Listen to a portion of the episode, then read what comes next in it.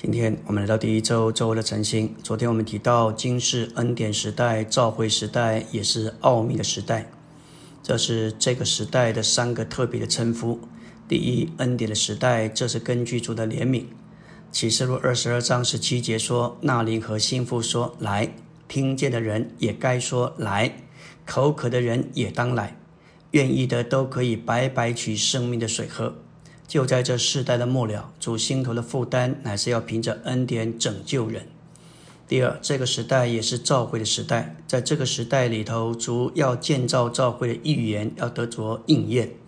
第三，这时代更是一个奥秘的时代，关于基督的成为肉体、基督自己、召会、诸天的国、福音、基督的内住、圣徒的复活和身体改变形状，这一些都是奥秘的。奥秘乃是指着向我们隐藏我们所不知道的事情，更是指隐藏在心神心里的事。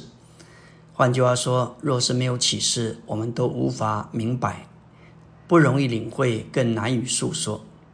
感谢主，圣经中给我们看见宇宙中有五大的奥秘：宇宙是奥秘，人是奥秘，神是奥秘，基督是奥秘，教会也是奥秘。我们是人，我们有神，我们又是基督徒，我们又活在教会中，所以整个宇宙这五大的奥秘，我们是都有份的。圣经就是这五大奥秘的说明书。我们看见整个天地万物都有它存在的意义，这就是宇宙的奥秘。这个奥秘是什么？奥秘就是神自己。罗马一章二十节说：自从创造世界以来。神那看不见永远的大能和神奇的特征是人所洞见的，乃是借着受造之物给人晓得，叫人无法推诿。当你看见天地、星宿、太阳、月亮，你就不能否认宇宙中有一位主宰。整个宇宙乃是表明神永远的大能。除了神永远的大能之外，这一节还说到神性的特征。诗篇十九篇一节说：“诸天述说神的荣耀，穹苍传扬他的手段。”这里的荣耀毫无疑问乃是指着日月星的荣光说的。那光的荣耀乃是神性特征的一个彰显。穹苍传扬他的手段，手段是指着神的干才、神的智慧、神的本领。换句话说，宇宙就是神的杰作。不仅如此，你看见宇宙，你就想到神。你就觉得它是何等的尊高威严。此外，宇宙中满了光，满了生命，你就看出神的本质是光明的，满有生命的。你看神所造的地上满了生命，有植物、动物、人类，全数都是生命，而且是按着生命的等次。神属性里还有一个特征，就是美丽。神所创造的宇宙真是美丽。唯有美丽的神才能出创造出美丽的宇宙。不仅如此，你看看宇宙中一切都是有秩有序的。若不是神立了定律定理，宇宙中怎么会有定律定理呢？月亮、太阳、地球、星宿都规律的在那里运转，彼此不碰撞。如果地球离太阳稍微近一点，我们都被烤焦。如果离太阳远一点，我们都冰冻了。这是谁定规的？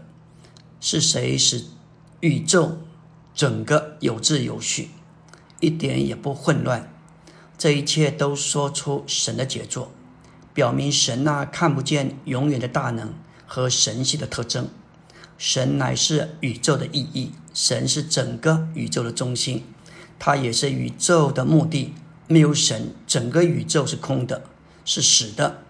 今天宇宙的意义就是这位活的神，他是活的灵，无所不在，又是有位格的，是有身位的。只要我们愿意敞开我们的心，向他祷告，他就要进到我们里面，使我们成为有意义的人，我们就能享受神作整个宇宙的奥秘。格罗西二章二节启示神的奥秘就是基督，神是个奥秘，基督是神具体的表现，为了彰显神，所以神的奥秘基督作为神的奥秘，乃是神的具体化身。神格一切的丰满都有形有体的居住在基督里面。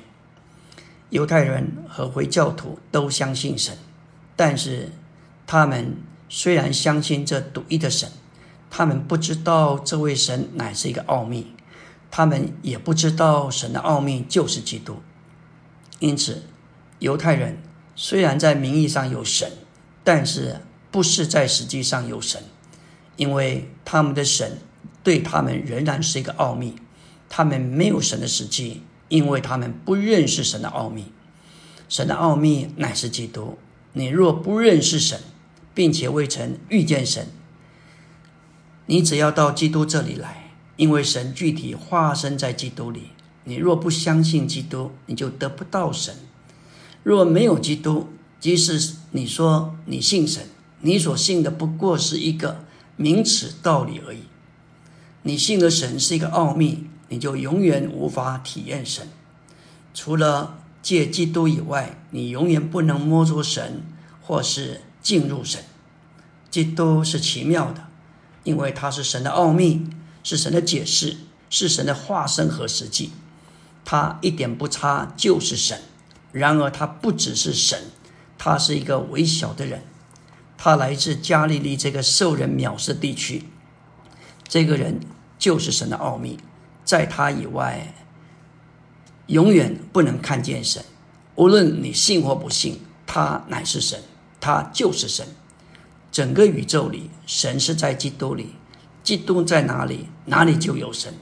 离了基督，你就永远找不到神。阿门。